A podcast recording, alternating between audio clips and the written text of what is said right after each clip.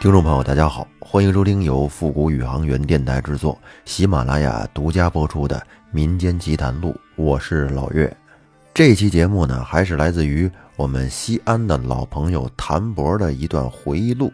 咱们听听啊，他在二零零五年的二月份经历过一些怎样离奇的事儿。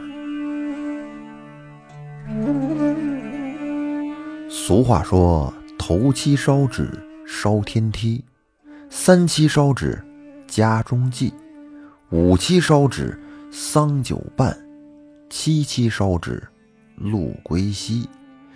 在民间呀，一直就有烧纸祭祀逝者的习俗。那么，这个习俗是怎么来的呢？有一个小传说，这个啊，得从东汉时期蔡伦造纸说起。当时啊，蔡伦造纸特别赚钱，赚的是盆满钵满。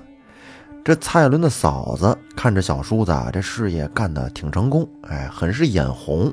随即呢，便鼓动蔡伦的大哥蔡默去向蔡伦学习造纸之术，跟他说：“你瞅你大兄弟，这一天天的，人家干的什么事儿啊？那赚钱赚的都海了。你再瞧你，这都是兄弟，怎么差距就那么大呀？你也上上进，跟人家好好学学，咱家这日子不还能好过点吗？”然后这蔡默架不住媳妇儿天天跟耳朵边磨叨，于是呢便跟蔡伦去学习了。不过这蔡默呀有点心急，急于求成，没有学到造纸的精髓，学的是乱七八糟、迷迷糊糊的。结果他造出来的这个纸是又黑又糙，质量不好，根本就没人买。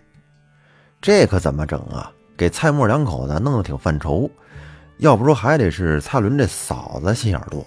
他呀就想了一个办法，他给自己办了一场葬礼，自己呢躺在家中的棺材里边，等乡里乡亲呢都来参加自己葬礼的时候，蔡默呢跟那装模作样的拿着自己造的纸在自己家院子里面烧，而这个时候，蔡伦的嫂子突然的就从棺材里边坐了起来，当时在场的众人都惊慌失措，很害怕，以为是诈尸了呢。然后蔡默则假装问他老婆是什么原因呢？你怎么突然起来了？然后呢，蔡伦的嫂子说他自己已经到了阴曹地府了，这阎王爷让他干了很多的苦活累活，很受罪。然后呢，他就花钱买通了阴差。后来因为可能是钱花到位了，阎王爷就让他还阳了。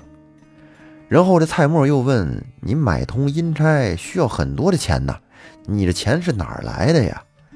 然后呢，这蔡伦的嫂子就说：“你造的这个纸在阳间根本就没人要，可是到了阴曹地府，那可是非常抢手的宝贝呀，这可比金银财宝还要值钱。”于是，这众人听了之后，便把蔡墨造出来的纸一抢而空。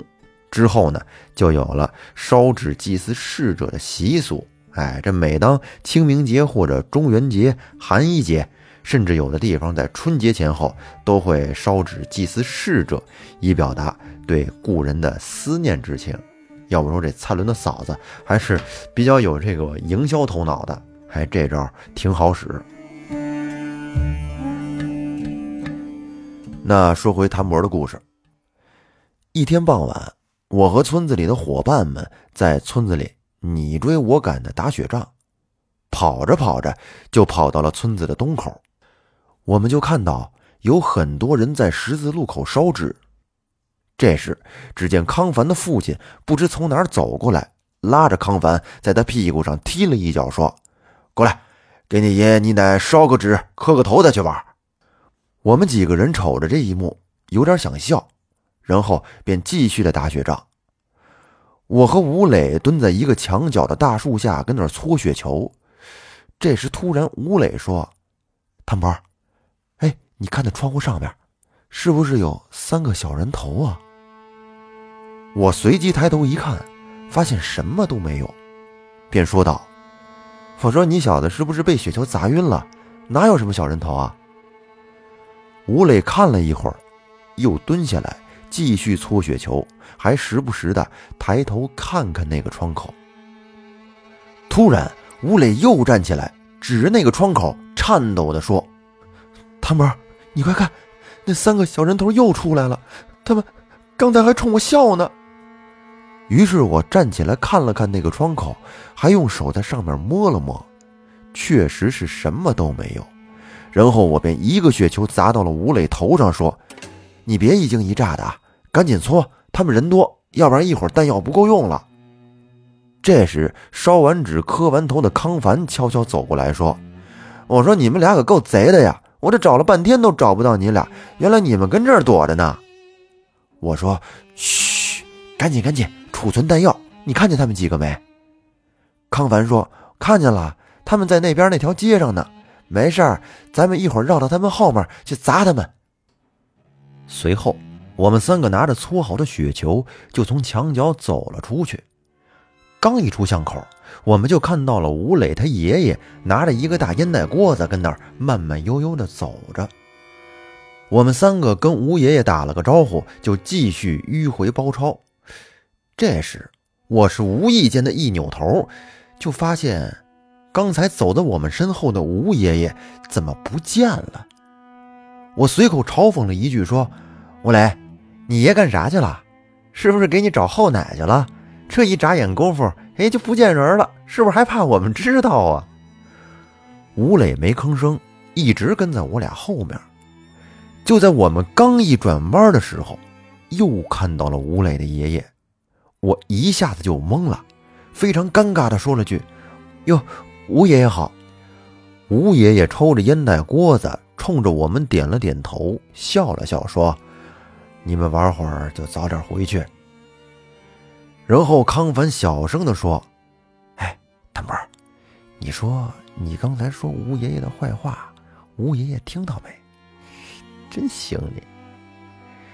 就在康凡的话音刚落的时候，再瞧吴磊突然就晕倒了。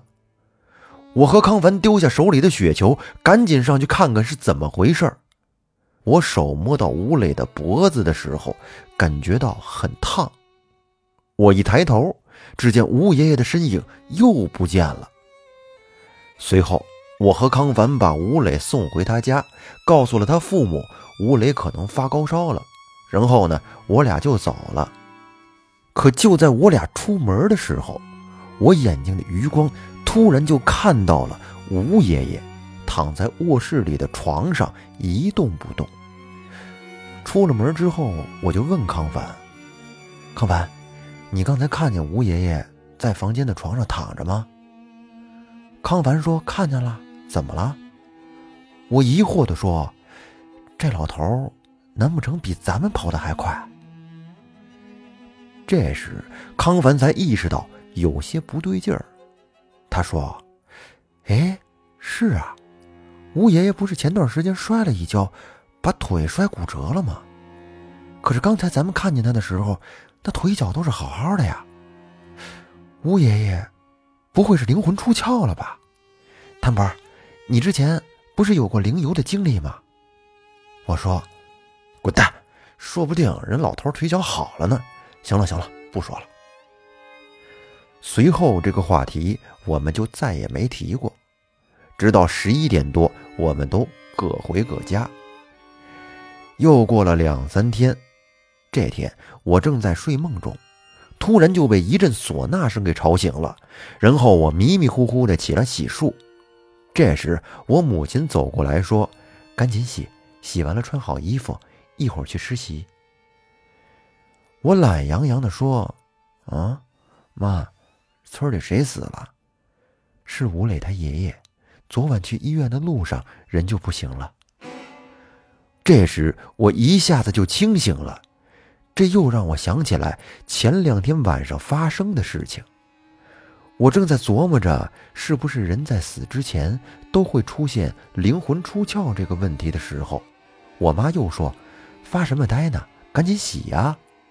我一下子缓过神来，急急忙忙的洗漱完，穿好衣服，就跟我妈来到了吴磊家。我母亲在门口随份子呢，我老远就看到康凡和吴磊他们鬼鬼祟祟的往后面走，于是我便赶紧追了上去。这时，吴磊对康凡小声的说：“哎，康凡，有烟没？”康凡说。我操！你爷爷死了，你这一点都不伤心难过呀？还有心思跟我要烟？康凡说完，掏出一盒烟，给我们每个人发了一根。然后吴磊嘿嘿一笑，说：“，死就死了呗，反正我跟他又不亲。”我们几个躲在后门，偷偷摸摸的抽完烟，就来到了前边的院子。吴磊去送完魂，然后我们在街道开始吃流水席了。不得不说，在冬天吃流水席是真冷啊！刚端上来一盘热菜，没两分钟就凉了。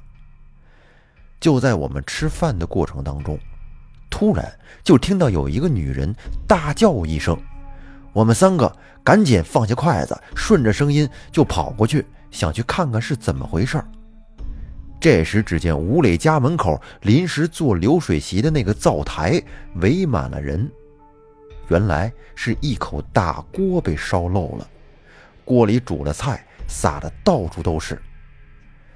这时，就有那年长的老人给吴磊他家人说：“出殡漏锅不吉利，你们得好好找个风水先生来给看看。”于是，村民们便开始议论纷纷，有的说这是吴家财气漏了，有的说吴老爷子到了下边会把吴家的家底儿全抖了出去，对后人不好，等等等等，反正都是封建迷信的那一套，说什么的都有。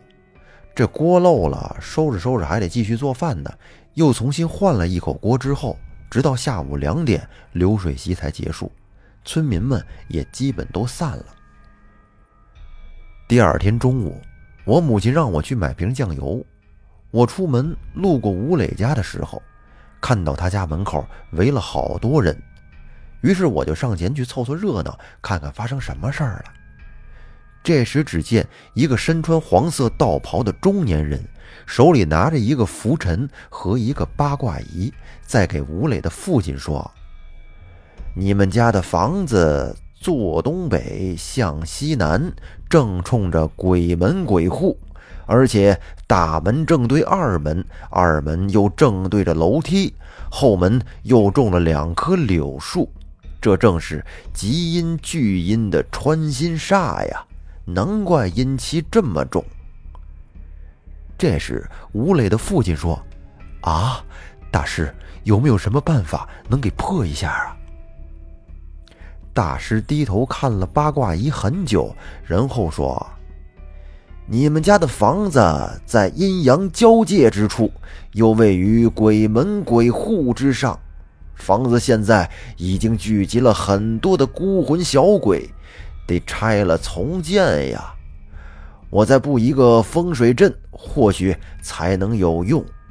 不然，你们家的人会越来越倒霉，轻则破财，重则丧命。围观的村民有的深信不疑地说：“难怪每天晚上经过他们家的时候，我都不敢往里看呢，就觉得特别害怕，也不知道为什么。”而有的村民则表示不相信，还说着风凉话，说现在看风水什么的都这么口无遮拦了吗？至于吗？说的这么邪乎。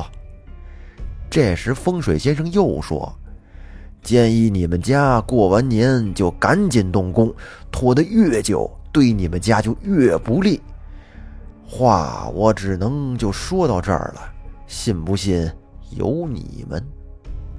风水先生说完，收起八卦仪。转身就要走，被吴磊的父亲叫住，说：“大师，请等一下。那我们目前怎么办？最近半年，我们家的生意确实在走下坡路，家里也接二连三的发生了意外。”风水先生说：“今天晚上十二点，你先去村子东口的十字路口，给老先生烧个纸。”画个圈儿，口开到西南方向。发生什么事情都不要慌，注意细节。明天早晨告诉我之后，我再告诉你们该怎么做。我正在这听得入迷呢，结果我母亲拿个锅铲在我后面喊我说：“谭伯，这锅都烧干了，你酱油买哪儿去了？”我这一听吓了一跳。可不嘛，酱油还没买呢，便赶紧跑去小卖部买了一瓶酱油，跑回家。回到家之后就被我母亲骂了一顿。由于我从小就有过很多灵异经验，所以对这一方面比较敏感。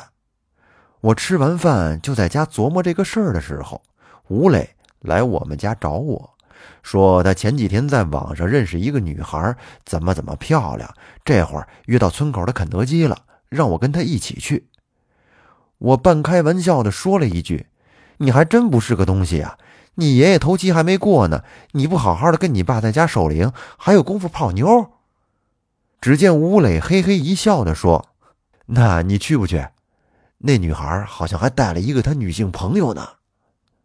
要说哥们儿好歹也是个正常男人，这英雄都难过美人关呢，更何况我一个凡夫俗子。然后我便急忙穿好外套，就跟着吴磊来到了村口的肯德基，请人家女孩吃了个饭，然后呢随便聊了几句就回来了。回来的路上，我就问吴磊：“吴磊。”那个风水先生不是让你爸晚上回去烧纸吗？后来还说啥了？吴磊说：“不知道啊。”嗨，我不管那些，反正说的我也听不懂。我俩就这么一边闲聊一边往回走着，走着走着，突然间吴磊又晕倒了，然后我便赶紧用手去扶他。在我扶他的时候，感觉到他浑身发烫。而恰好这会儿，那位风水先生正好从村子里出来，我急忙上去找风水先生帮忙。因为吴磊他比较胖，我一个人呢也背不动他。随后呢，我就跟风水先生轮流的把吴磊背到了他们家。进了吴磊家的院子，我就喊他父母赶紧出来帮忙搭把手。然后呢，我是简单的把情况跟吴磊的父亲说了一下。我们把吴磊抬到卧室之后，我在他们家客厅坐着休息。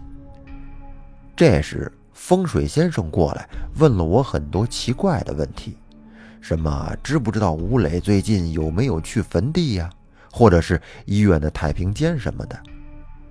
我当时就纳闷，我哪知道他去没去呀？于是我便回答说不知道。但是呢，我把他之前也有过一次突然晕倒的情况。告诉了风水先生。风水先生又问：“上一次晕倒之前，吴磊有没有看到什么，或者是有什么奇怪的举动呢？”我当时喘着大气想了一下，跟风水先生说：“上次他晕倒之前，我们在一个墙角窗户下面蹲着，吴磊非得说窗户上坐了三个小人儿，我反正没看见，其他的也就没啥了。”我跟风水先生正聊着呢，吴磊的父亲又把吴磊背出来，说要送去医院。这时被风水先生给拦住了，说：“不用去医院了，你们在家稍微等我一下，我去去就回。”说完，风水先生就让我带他去那天晚上吴磊看到三个小人的地方。这风水先生是神神秘秘的，此时呢。吴磊的父母也半信半疑地看着风水先生，最终选择相信了他，没去医院。我带风水先生来到了那个墙角之后，只见风水先生先是盯着那个窗户看了老半天，随后呢，又拿出八卦仪绕着窗口的那棵树转了几圈，然后又拿出了一个小黄布袋子，抓了一把土，就跟我说。可以回去了。当时我全程都是十分懵逼的状态，完全搞不懂这位风水先生到底在干嘛。回到吴磊家，风水先生先让吴磊的父亲拿出来一个碗，把土倒进碗里，点了一炷香插在上面，又从他随身携带的包里拿出了一个很小的铜公鸡，放在碗的旁边，然后坐在床前。闭着眼睛，嘴里在小声的念叨着什么。只见吴磊这时突然就浑身抽搐起来，嘴里喊道：“爷爷，爷爷，我不是故意害你的，你饶了我吧，你饶了我吧。”然后吴磊就哭醒了。吴磊醒后看见我们都在床边，他瞬间就不哭了。吴磊的父亲问风水先生：“这是怎么回事？”风水先生慢慢悠悠地收拾好东西，说道：“你问你儿子就知道了。”我当时在旁边看的是目瞪口呆的。风水先生跟我说：“没什么事儿了，让我先回去吧。”我心想着：“你们这刚把我的好奇心勾起来，这就不让我看了，真够损的。”但是无奈呢，我就回到了自己家里。后来，直到吴磊爷爷过完头七，我见过一次吴磊，问他那天后来发生什么事儿了。吴磊也没跟我说什么，光跟我说那天他醒来之后，风水先生让他给他爷爷烧了很多纸钱，就没事儿了。之后呢，过完年，吴磊家的房子也拆了重建。不过，陆续的就听村子里的人说，吴磊把他的爷爷害死了，被抓了，好像还判了十年刑。后来，不到十年。吴磊就被放了出来，出来之后，我们也没再见过面。我只是听说他又去了广州。那这个故事说到这儿，相当于就结束了。咱们跳出来，我想大家肯定是有很多的疑问啊，满脑的问号。这个吴磊怎么会害他爷爷呢？为什么要害他爷爷呀？简直是有点不可思议呀！其实我在刚看完这篇稿子的时候呢，也有这些问题。于是我便问了谭博，谭博说：“确实是，大部分邻居啊都说是他下毒给他爷爷毒死了。那么为什么呢？他是因为恨他爷爷吗？他和他爷爷之间到底有什么过节呢？”谭博说，在他的印象中，从小学的时候，吴磊他爷爷啊就经常打吴磊。记得他们小时候那会儿啊，他们这帮孩子也坏。大年三十晚上，就是他们这一群人呢，就追着吴磊往他身上吐口水，追的吴磊是满村子跑。后来被他爷爷知道了，结果他爷爷看见吴磊浑身脏兮兮的在他们家门口站着，就给吴磊打了一顿，而且打得很严重，都住院了。谭博的母亲也曾经告诉过他，说在谭博他们特别小的时候，那会儿啊。农村的冬天都是在家里放一个钢炭炉子取暖，而吴磊的爷爷呢嫌吴磊尿裤子了，于是就把他放在炉子上直接烤。还有呢，在他们小时候，因为小孩嘛总是调皮捣蛋，那会儿还没上学呢，一群小屁孩就跑到邻居家里啊，把人家腌咸菜的那个大缸给打破了。完了之后呢，邻居也不怎么的，找到吴磊他们家去了。正好那天吴磊他父母不在，结果吴磊他爷爷就给吴磊吊在了树上一晚上。第二天早晨，吴磊就被送去急诊了。反正就是像这种类似于虐待儿童的这种事儿吧，吴磊他爷爷是做了很多。我想这应该就是吴磊和他爷爷之间的一个结吧。那在最后呢，奉劝各位，勿以善小而不为。勿以恶小而为之，世间轮回，善恶有报，不是不报，时候未到。我们在电视剧或者小说里经常会听到配角死之前都会说：“我做鬼也不会放过你的。”倘若死者能够开口说话，那么世间有多少冤情都可以大白天下呢？那这期节目咱们就到这儿，最后呢。咱们在这期节目的评论区啊，做一个互动抽奖的小游戏吧。嗯，就是在这期节目啊，就是在您听到的这期节目下方，希望大家可以踊跃的留言评论，留言数超过五十，我们会从这五十位听友中抽出一位，送出我们节目组为大家准备的红酒一瓶。希望大家可以踊跃参与，多留言，多分享。那感谢您的收听，咱们下期再见，拜拜。